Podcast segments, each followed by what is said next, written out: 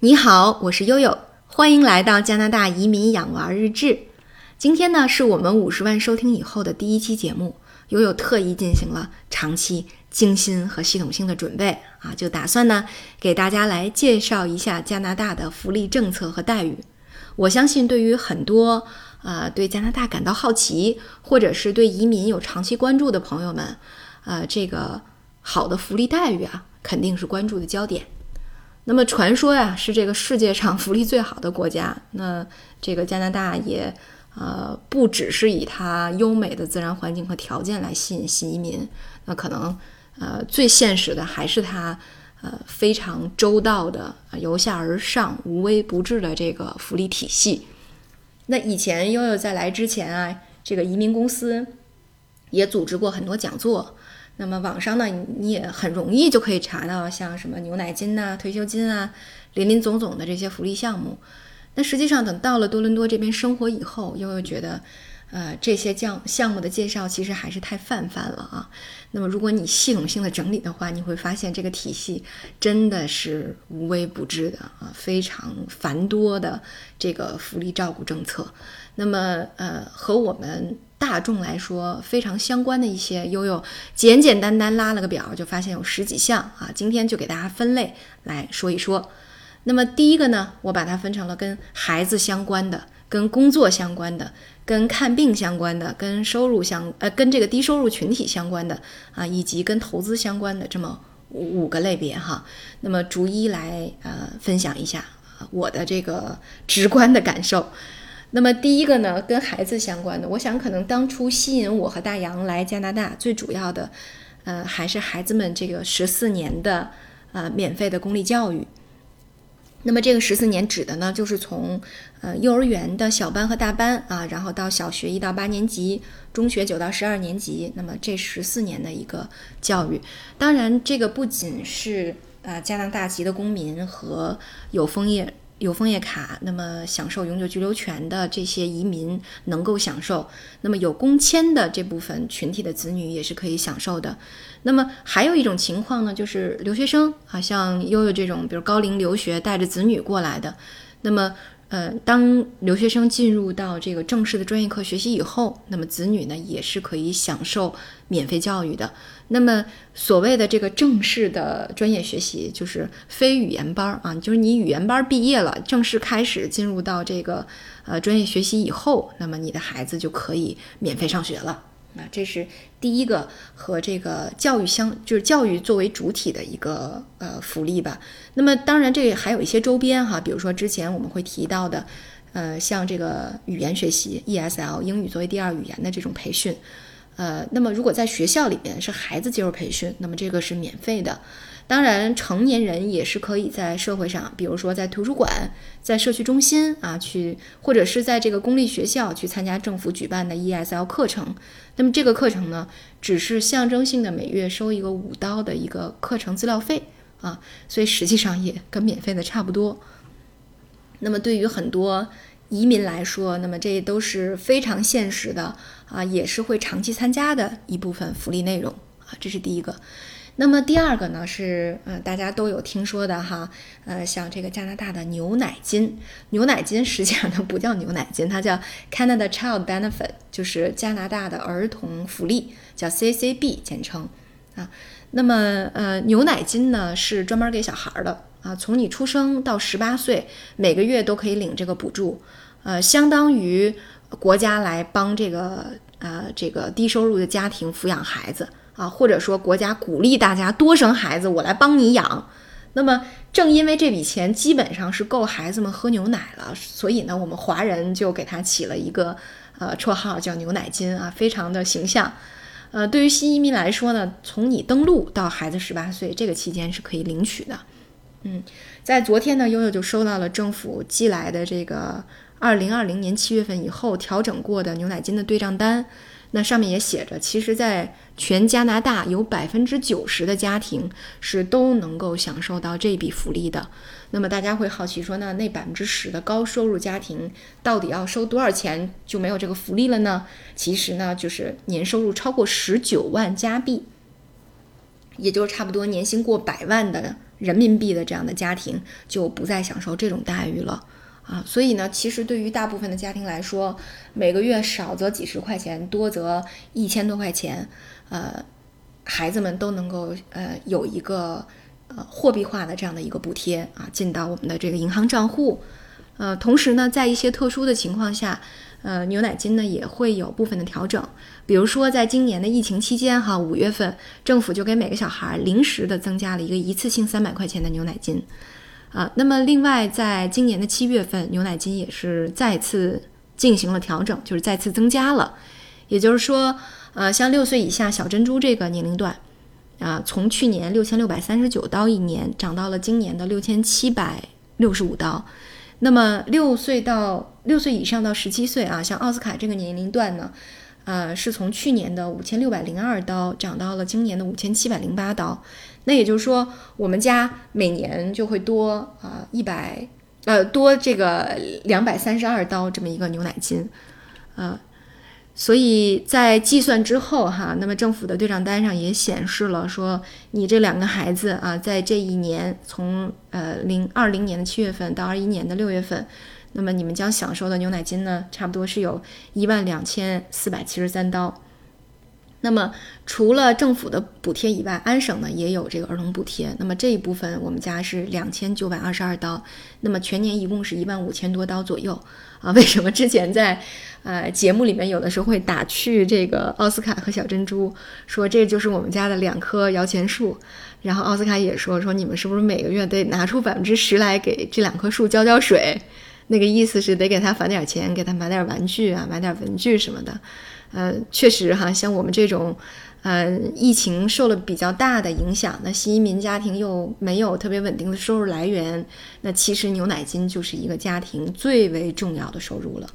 啊，其实，呃，我想，我想，无论是今年在疫情当中，还是以前在新移民的群体，包括低收入群体当中，牛奶金都是非常重要的一个家庭收入的补充啊。那么这是第一个，那么第二个含有呢就是托儿的补助金，叫 Child Care Subsidy。这个也是很多家庭都会申请的。那么刚才提到了，说的是幼儿园到高中这一部分的义务教育是免费的，对吧？但是呢，你在四岁进入到幼儿园之前，那么学前教育呢是自费的。这个自费，呃，在全加拿大来说，它的平均水平是在六百到八百加币每个月啊。这个月托费的标准是这样的，所以可能对于很多。新移民的家庭，或者说低收入的家庭是没有办法把小孩送送去接受早教的，所以政府呢，就是根据这部分原因呢，它设立了这个托儿补助金的补贴。呃，如果夫妻双方啊低收入啊，并且呢，他们两个要呃同时都在工作，或者呢啊同时在学习，就是也就是说你这个家长是有事儿干，不能在家看孩子的，那么这种家庭会优先。这个得到补贴，而补贴的时候呢，它是每年去审核，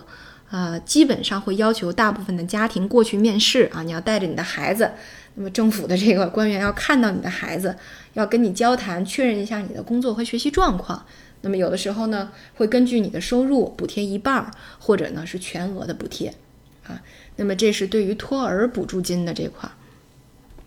那么在教育这块儿还有一些这个临时的补贴，比如说。呃，像咱们今年春天做的一些节目，是给大家介绍，呃，安省的教师工会罢工，对吧？教师们都上街罢工了，孩子们没学上，呃，政府怎么办呢？那么政府呢不愿意向工会低头，所以就给大家提供了一个福利。那么这个福利说的是什么呢？说的是不同年龄段，我给大家按天来计算补贴，比如说。呃，这个六岁以下没去学校的，我每天给你补六十，对吧？那么幼儿园的学生呢，你去不了幼儿园的补四十，那么小学的补二十五啊，这个呃有这个困难的或者特殊教育的，每天补四十等等。那么最后呢，我们在前些日子也收到了政府寄来的这个支票，呃，一共在今年春天呢，是教师工会一共罢工了六天，六个工作日。那么小珍珠呢是得到了两百四十刀的这个福利补贴，奥斯卡是得到了 一百五十刀的福利补贴。啊，那么政府通过补贴的形式呢和工会进行了对抗，那意思就是说，那如果你不能给孩子们提供的教育的话，那么家长要么自己来带孩子，要么呃社区服务中心会举办这种呃日托的啊小班和大班儿啊，大家用这个钱就可以把孩子送到各各个年龄段的日托班去了啊，所以 这个鹬蚌相争哈，呃，从简单的货币角度上讲，我们算是渔翁得利吧啊。那么这是第一块儿啊，有关于孩子的相关的福利。那么第二个呢，就是跟工作相关的福利。跟工作相关的福利呢，呃，就先给大家介绍一下加拿大这边的失业保险吧。那么呃，像 PR 也好，或者是这个公民也好，如果在一年当中连续工作半年以后，那么因呃因为各种原因，比如说呃生孩子呀、得病啊、失业呀。啊，或者是领养孩子不能工作呀，等等，那么你就可以获得这个福利了。呃，这个福利一般呢是会补贴到原来月薪的百分之五十六，然后最多可以补补贴十个月啊，这样的一个情况。但是它也不是什么情况都能补哈。你比如说你主动辞职，或者说你是因为严重的问题被开除的，像这两种情况是拿不到 EI 的啊，拿不到这个失业保险的。呃，刚才也讲了哈，一种情况是因为这个工作短缺呀，或者是季节性工作啊，或者是裁员而导致的失业，并非由于自己的原因的，这是普通的这个失业保险。那么还有其他的一些特殊的情况，比如说像我们的生育险哈，就纳入到了这个呃这个中国是独立的生育险，而在加拿大呢，这个生育是列入到这个失业补贴里呃这个失业保险里面去的。呃，那么特别是针对孕妇来讲呢，呃，那么其实怀孕的母亲最早可以在预产期前面十个星期就放产假了，然后呢就可以向加拿大的人力资源管理部门这个就业保险的办事处去申请这个怀孕的津贴。那么怀孕的津贴一共能领取的是十五周，十五周呢是补贴到原有工资的百分之五十五啊，但是它有一个上限，它的上限是啊五百七十三加币。啊，每周五百七十三加币啊，所以其实这个补贴的水平还是很好的，大家可以看一下。那差不多一个月是在这个一万多人民币左右的这么一个水平啊。如果你能拿到上限的话，哈，是一个月呃一万多人民币。那么呃，此外呢，呃，一说到怀孕的津贴，可能还要跟产假结合起来啊。产假我记得以前悠悠讲过哈，那生小珍珠的时候，当时二胎政策还没有开放。啊，像我们家因为是双独，可以生育二胎子女，那但是那个时候的产假很差啊，产假只有三个月的时间，啊，所以就是特别羡慕像原来英国的时候，英国是十八个月的产假啊。那么像这个加拿大又是什么样的一个产假的安排呢？它是一个可选的，还有两种情况可以选，一种呢，你可以选这种就是五十周的产假，就是一个十五周的。呃，这个带薪假就是带百分之五十五的这个带薪，再加上一个三十五周的一个父母假期，父母假期呢也是带百分之五十五的这个月薪水平的，或者你还可以选一呃那个呃，也就是说这种五十周是十二个月嘛，这是一种情况。那么还有一种情况就是我可以选一年半的，就十八到十九个月的，这种情况呢是十五个周，呃十五周加百分之五十五的这个怀孕津贴，再加上六十一周。带百分之三十三，就是你原有薪酬百分之三十三的这个父母津贴的啊，这样的产假的和这个补贴模式，所以它是可选的。从补贴角度水平讲，其实差不多，只不过就是时间长短的问题。哎呀，好羡慕啊！这个盘点完了之后，无论是哪一种哪一种选择，都让悠悠羡慕不已。哎呀，真是好。嗯，那么这是第二个啊，但是跟这个好比起来。第三个还有一个陪护保险，这就更人性化了啊！对于尤其是对于我们这些走到中年的独生子女来说，看到以后真的是红眼儿啊！啊，这针对是哪些呢？就是要去照顾自己生病的家人的啊，这个工作人员，那可能就需要暂离岗位。你像悠悠给大家介绍啊，悠悠第一次从体制内辞职啊，这个下海，主要原因就是因为我父亲生病。那最后我照顾我父亲完整的时间差不多就是五个月的时间，啊，所以你看，如果要在加拿大的话，我完全是不用失业的，啊啊，或者说不用辞职的，对自己的工作不会产生特别大的扰动的啊，你还是呃能够通过这个陪护假和陪护保险来有这种稳定的收入和稳定的职业生涯的啊，非常嗯让我非常羡慕。好吧，那后面还有一些，比如说像渔工保险，就是从事渔业的自雇人员，还有一些特殊的保险，比如说你是教师，你是在加拿大境外工作啊，你是自雇或者自营的，都还会有一些特殊的失业保险的安排啊。这是第一块。那么第二个呢，就是退休金啊，退休金和养老金呢，这个加在一起呢，其实啊，最后的水平并不是很高。所以，通常情况下，大家还会购买一些呃养老保险、商业的养老保险，来补充到这个退休金和养老金里面来，啊，让自己这个呃这个退休以后能够有一个更好的收入水平啊。所以这块我就不细说了。那么，另外就是再说一下这个带薪假哈，带薪假呢跟国内比，这个福利也是好很多的。那么，全职雇员工作一年以后是可以获得每年两周十个工作日的有有薪假期，连续工作五年以后是三周的有薪假期，而且这个假期是不可以货币化的，啊，而且呢，在孕期呢也是不得被解雇的，啊，那么再往下看呢，就是呃呃，根据你每年所交的这个个税，它会有一部分消费税的。这个退税的补贴啊，那像我们二零二零年的退税补贴，呃，一个家庭只能一个人申请哈，像大洋申请的批下来就是，呃，它根会根据你的家庭收入，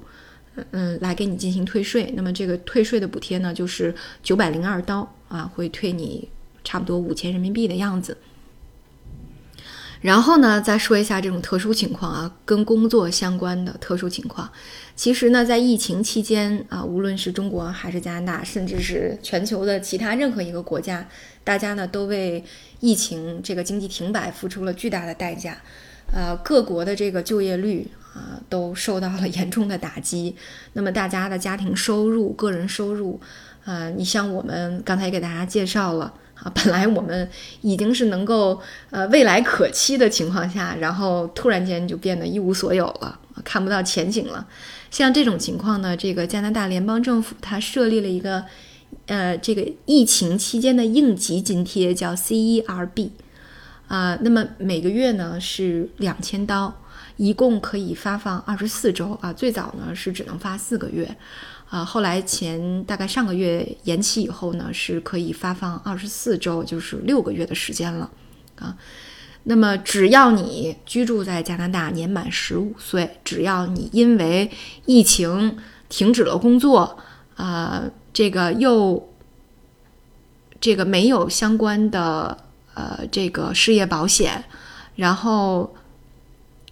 然后就是在前一年，你的收入至少要有五千元，就是你要证明你，你要自证你是一个有工作能力的人，啊，同时呢，在最初的四个星期内连续有十四天没有工作，或者是工作收入低于一千刀，啊，或者这样的工作人士或者是自雇人士，那么都可以一键提交申请的，是非常简单的这个提交申请，那么就可以拿到这个呃相关的这个津贴了。啊，那么呃，在后来呢，呃，政府又发现啊，不只是已经进入到劳动力市场的这些工作人员或者是自雇人士，那么马上要进入这个呃这个就业市场呢，还有一部分非常